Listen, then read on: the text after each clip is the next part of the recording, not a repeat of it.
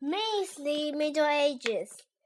Time again for a fairy tale series where the stories are retold in different historical settings. Today, the Pavel Hamlet, the Middle Ages version. it was a terrible time for the people in Hamelin, for the whole city was infested with rats. Uh, oh, these rats are everywhere! Ah! Just then, a mysterious stranger appeared. I, the Pied Piper, shall rid of you these pests, but I warn you the price will be very high. Unfortunately, this was the Middle Ages, so the rats were all carrying the Black Death. oh, and so, instead of luring the rats away from heaven, the Pied Piper also called the Black Death and died.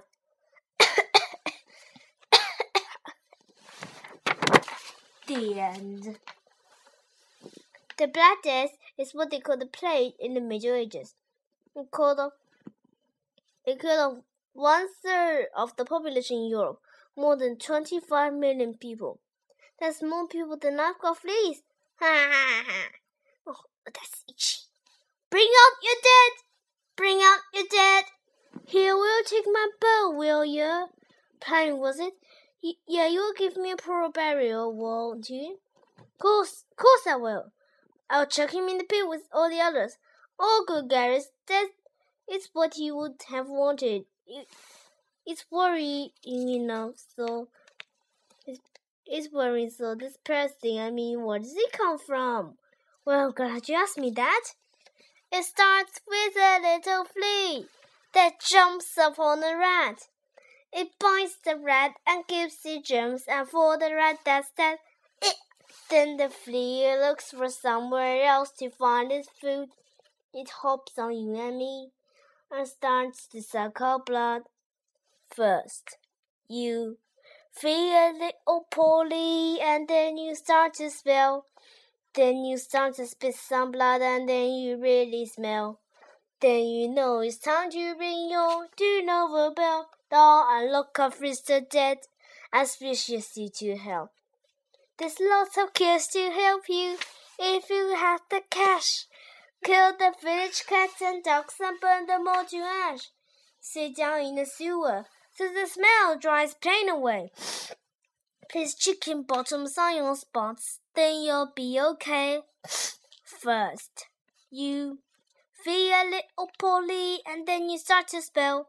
Then you start to spit some blood and then you really smell. Then you know it's time to ring your do you know a bell? Down on look of the dead and swishes you to hell. Pigs, little children, even more than moms and dads. A priest is the kids about to, about to back to bath. Harm the people on the earth are simply blown away. So look of Mr. Debbie's will be really busy days. First, you feel a little poorly, and then you start to spell. Then you start to spit some blood, and then you really smell. Then you know it's time to ring your do you know a bell? I look of the dead, as wishes to hell. I look of the dead, as wishes to hell. Bring out your dead! Bring out your dead! Bring out your dead! Ruthless rulers! Ruthless Roman ruler Caligula didn't like his wife having wild parties. So what did he do? Was it A? He had her hands and ears cut off. B. He had her executed. Or C. He grounded her for a year. The answer is B. Caligula had his wife ex executed. Ah! Caligula himself died when he was poisoned by his niece but not all ruthless rulers got on so badly with their family. August today had a series of major wars named after him. He was a general, an emperor. He is still the most famous Frenchman in history. Please welcome Napoleon Bonaparte. Napoleon, this is your raid. Oh, ciao, ciao. Grazie, grazie. We talked to my family about this. They go crazy. The crazy go. oh, sorry. You're the French Emperor Napoleon? See, see, I'm Napoleon. I'm the big chief in it. But, but yes, you're some kind of Italian. I will not say. See, you notice that you're small boo, we can talk good. Maybe you go for some pizza, maybe some pasta. You like the pasta? Who's expecting you to be French? Oh, I see, I see. I get that all the time. I'm from Corsica, ain't it? It's kind of near France, kind of near Italy. Oh well, whatever. Your achievements are better questions. See, as a general, you defeated the Spanish, the Finnish, the Prussians, the Russians, the Austrians, just to name a few. So it's not surprising that so many important people wanted to join us tonight. So please welcome the King of Holland. Oh, ciao, Napoleone! What, what you done to your hair? What is this? It's the latest thing in the hair. Oh, oh, hang on, hang on. You're supposed to be Dutch. How come you've got the same accent? He's my bro. Uncle quitting the countries and gave him the crown as a birthday present. Now come by socks. He's got a wool allergy. Okay, okay, okay. Let's bring out some more guests because there isn't a family reunion show. So please welcome.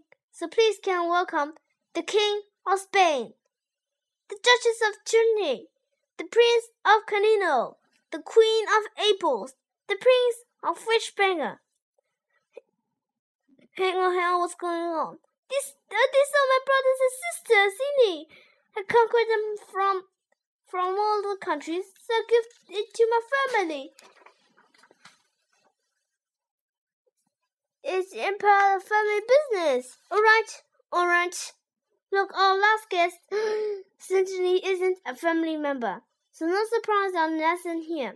Please welcome the greatest English general of this day, the Duke of Wellington. Yes! Did I want you and find it so? If it's not, maybe I will send straight to to hell to live with all nasty rappers down there. Oh, my name is none other than the Duke of Wellington. Irish Quasso, born and bred on Amadeus. Fifty days, so uh, let me get it straight. England's great general is actually Ulrich, and France's great emperor is actually Corsi.